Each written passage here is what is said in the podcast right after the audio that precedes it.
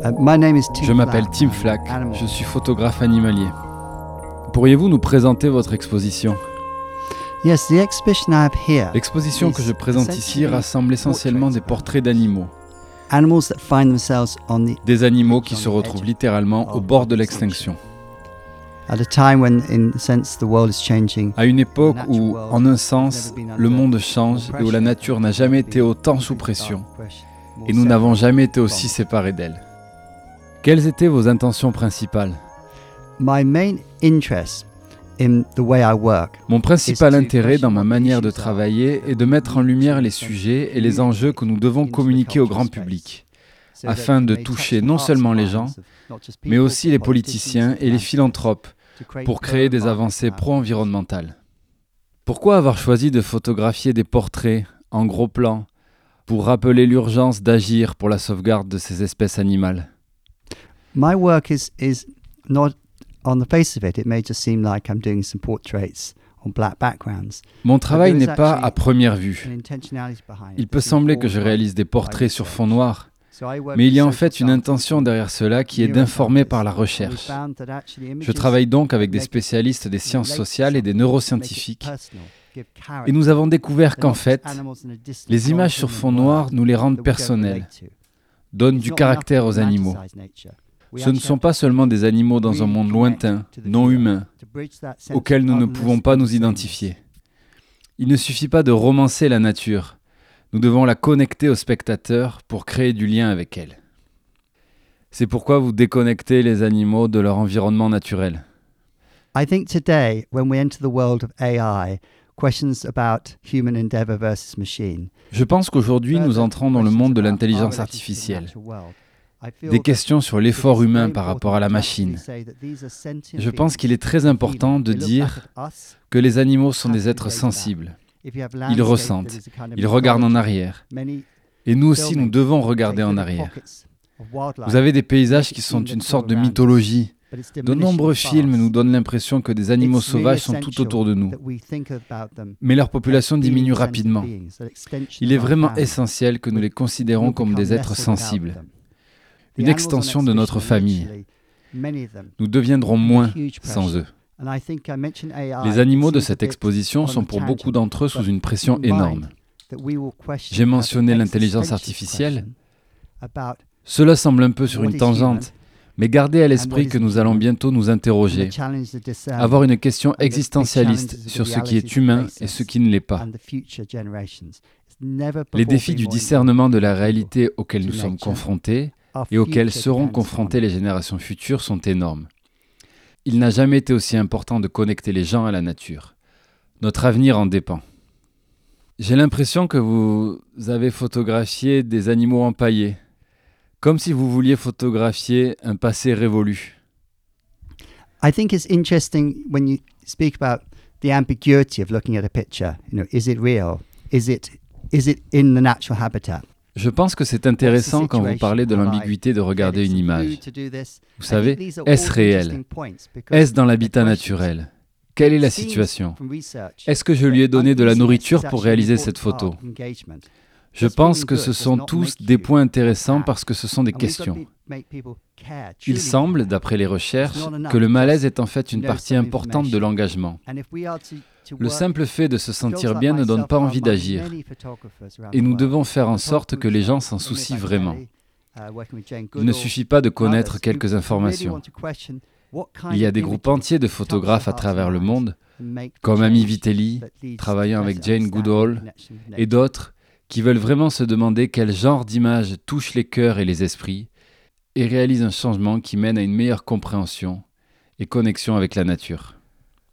Pourriez-vous nous expliquer votre méthode pour photographier ces animaux? My background is very much informed by a fine art background. Mon parcours est très influencé par ma formation aux beaux-arts. Donc je m'intéresse aux maîtres anciens, à la culture. Mais mon approche est que les animaux sont là. Ils ne sont pas complices. La seule chose que j'ai faite est de changer les bords et le ton pour nous permettre de naviguer presque comme dans une peinture classique. J'utilise donc des choses comme le biais du regard gauche, qui a à voir avec la psychologie de la manière dont nous regardons une image. Et nous la regardons mieux lorsque nous regardons d'un côté. J'utilise des outils comme celui-là, mais ils sont là pour nous ramener à des points que j'ai trouvés intéressants et que je veux révéler aux spectateurs. Il ne suffit pas, vous, de trouver quelque chose dans une image. Vous devez également diriger l'œil du spectateur pour qu'il le trouve. Pourriez-vous nous décrire quelques-unes de vos photos? Yes, of course. So there's a picture, for example, of a tiger. Oui, bien sûr. Il y a une image, par exemple, d'un tigre. Le tigre tremble. Sa salive est projetée sur un côté. Mais ce qui est intéressant, c'est que cette image est à la fois inconnue mais familière. Par exemple, tout le monde a déjà utilisé un jet d'eau et s'est mouillé en secouant le tuyau. Mais ça, nous le percevons presque à un niveau subconscient. Donc l'image est familière, mais pas familière. Et certaines autres images fonctionnent différemment.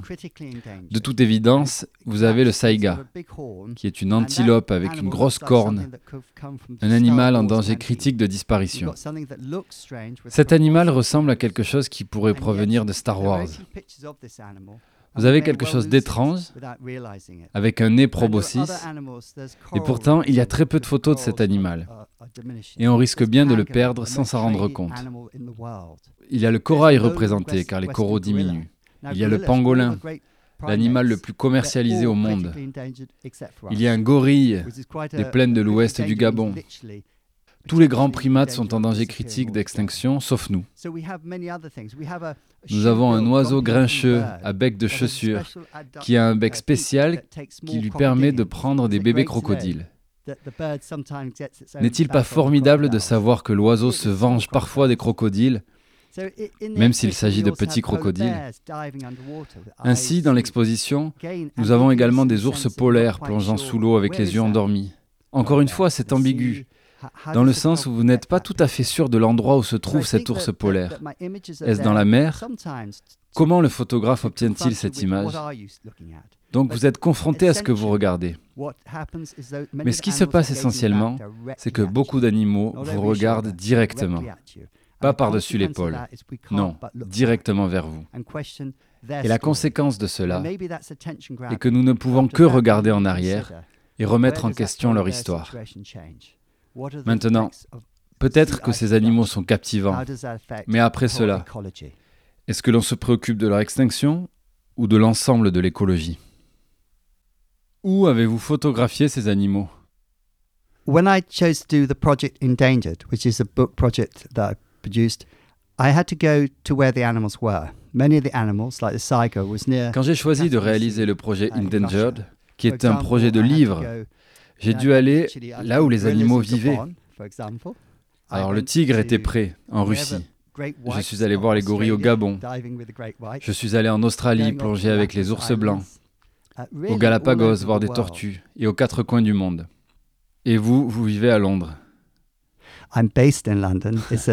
Oui, je suis basé à Londres.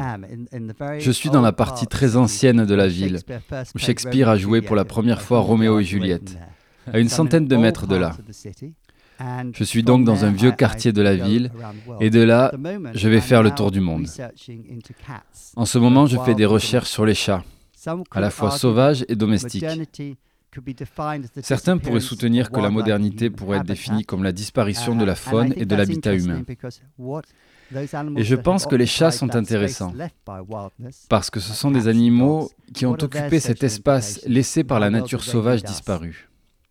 Quelles sont les implications sociales des chiens et des chats?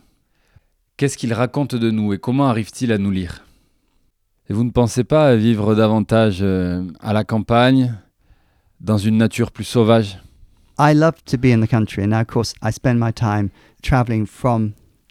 J'aime être à la campagne. et je passe mon temps à sortir de uh, Londres.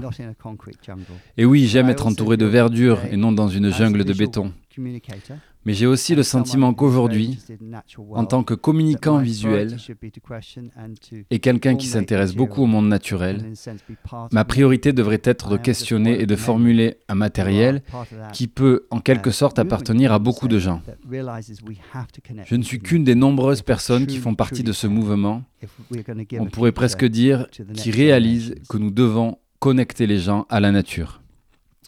Nous devons vraiment vraiment nous soucier de donner un avenir aux prochaines générations. Quelle est votre prochaine exposition? Um, Gosh, I've got a big museum show in China. Uh, I also have other exhibitions in Spain. So I have exhibitions going on Mon Dieu, j'ai une grande exposition dans un musée en Chine. J'ai aussi uh, d'autres expositions en Espagne. J'ai donc plusieurs expositions en cours pendant que nous parlons. Ce sont principalement des expositions dans des espaces publics. Mais ce que je dois vraiment faire maintenant, c'est générer de nouvelles œuvres. Je travaille également avec des scientifiques pour essayer d'explorer comment nous pouvons mieux communiquer autour des problèmes du monde naturel et de l'humanité. Communiquer plus puissamment pour créer le changement, pour vraiment nous faire réfléchir à la manière dont nous pouvons être intelligents à l'avenir, comment nous pouvons être informés sur une meilleure science.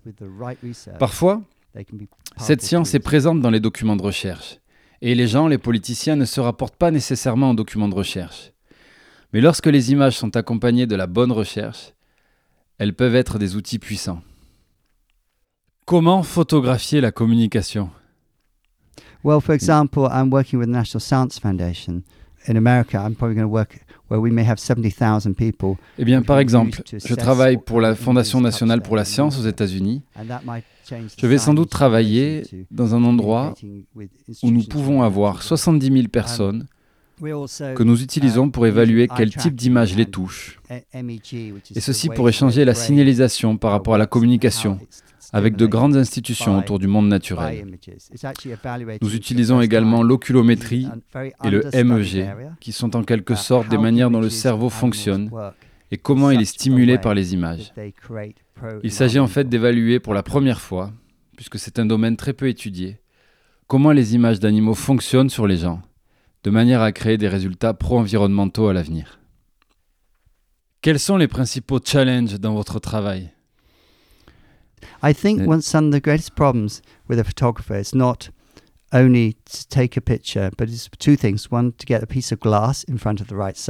pense que l'un des plus gros problèmes pour un photographe n'est pas seulement de prendre une photo, mais il y a deux choses.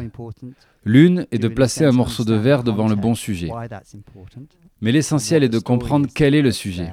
Il ne suffit pas d'avoir un joli animal.